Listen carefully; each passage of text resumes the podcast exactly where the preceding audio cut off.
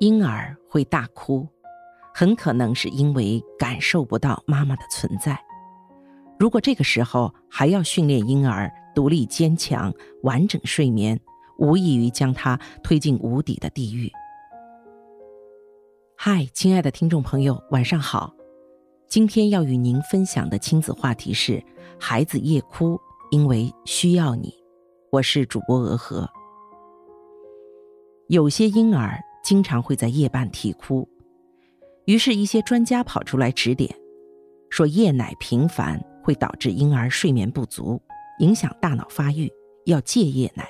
相信这种说法的妈妈们，假如你自己夜里饿了，或是被噩梦惊醒，是希望老公不搭理你呢，还是给你冲杯热牛奶，来个温情的拥抱？婴儿和成年人不同。尚未建立客体稳定性，就是说，一个东西看见的时候它就存在，看不见就不存在。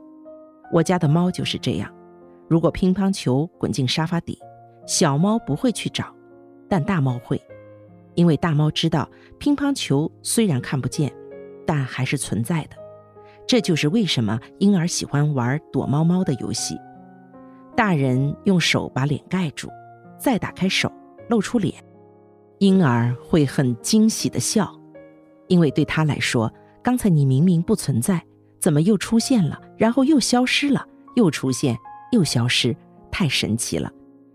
大一些的孩子已经建立了客体稳定性，于是这个游戏便不再逗笑了。有时候妈妈只是去上了个厕所，婴儿都会大哭，因为他真的以为妈妈消失了。婴儿需要。经常通过妈妈的抚慰，来确认自己和妈妈的存在，就像照镜子一样。婴儿通过妈妈温情的容颜，映照出自己，感受到自己。有些边缘型人格障碍患者，记不住自己和别人脸部的细节，因为他曾经很少得到妈妈深情的注视，即使看到妈妈，也常常是空洞无物的眼神。《生化危机》系列电影情节支离破碎，如同噩梦一般，很像婴儿的思维过程。婴儿的世界充满幻想，没有逻辑，但有其美好创意的一面。弗洛伊德称为初级思维过程。这种初级思维过程通过父母的抚慰，逐渐人性化、逻辑化，成为孩子天马行空般创造力的来源。婴儿莫名其妙的夜哭、焦躁、惊恐，很可能是因为感受不到妈妈的存在，陷入混乱的初级思维过程，无法将现实和幻想区别开来。如果这个时候还要训练婴儿独立坚强、完整睡眠，无异于将他推进无底的地狱。若是任凭婴儿哭，他确实会哭累了自己睡着，脑神经继续发育。只不过发育的是被迫害妄想、偏执分裂的神经回路，为严重的人格障碍埋下伏笔。下面是一些妈妈们的观察体验。一位妈妈说：“还记得我给儿子断奶的时候，奶奶和姥姥都跑来把我和儿子强行隔离。才七个多月的儿子突然看不到妈妈了，一整天哭得撕心裂肺，好像他的整个世界都崩塌了。”我记得那天下大雨，从外面赶回家的时候，我自己也哭成了泪人儿。另一位妈妈说：“小月龄宝宝吃夜奶，有填饱肚子和满足心理需求的双重作用。大宝宝吃夜奶，满足心理需求居多。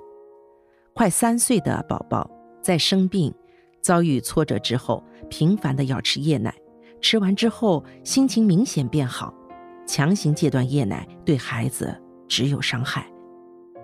还有一位妈妈说：“我的宝宝是个夜奶频繁的孩子，我也经常被提醒说夜奶频繁对孩子发育不好。对此，我持置之不理的态度。没听说过谁家的孩子因为夜奶频繁长大成了傻子。我小时候就害怕黑夜，我想我的孩子也一样。”所以每一次他夜里醒来的时候，我都会把他搂在怀里，告诉他妈妈在。应对孩子夜哭这件事其实很简单，顺着母亲的本能去抚慰他。任何违背人类本能的育儿法，都会带来人性的逆转。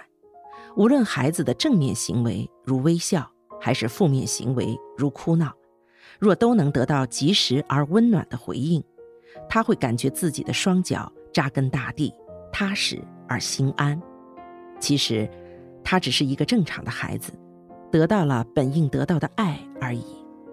母婴之间心的连接增加。孩子经常感受到母亲的存在，就会减少夜哭的次数。如果妈妈和孩子的连接不深，请不要责怪自己，因为妈妈在婴儿时期也没有被自己的母亲深情地看见过。那么，怎么做才能增加连结，提升自己的心理能力呢？这里要强调的是，我们看似在谈亲子关系，看似为了孩子，但更重要的是疗愈自己。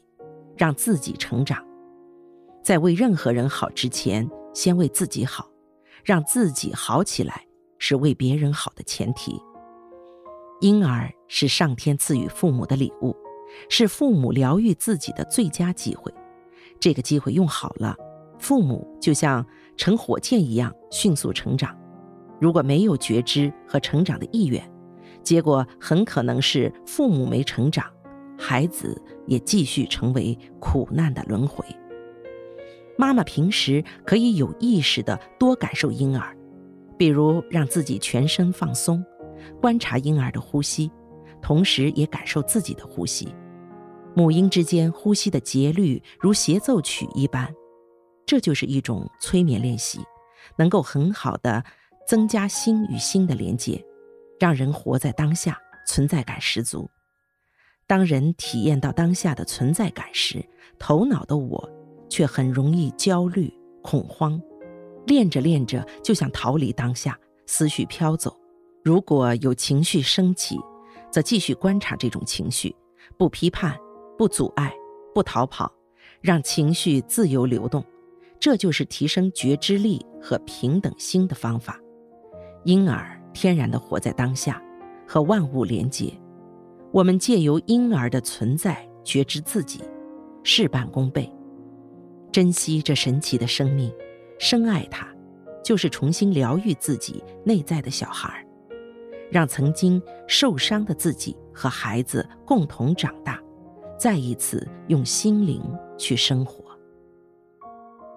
好了，以上就是今天的内容，节选自李雪的《当我遇见一个人》，欢迎您订阅收听。留言分享感受，更多声音陪伴，我们明晚再见。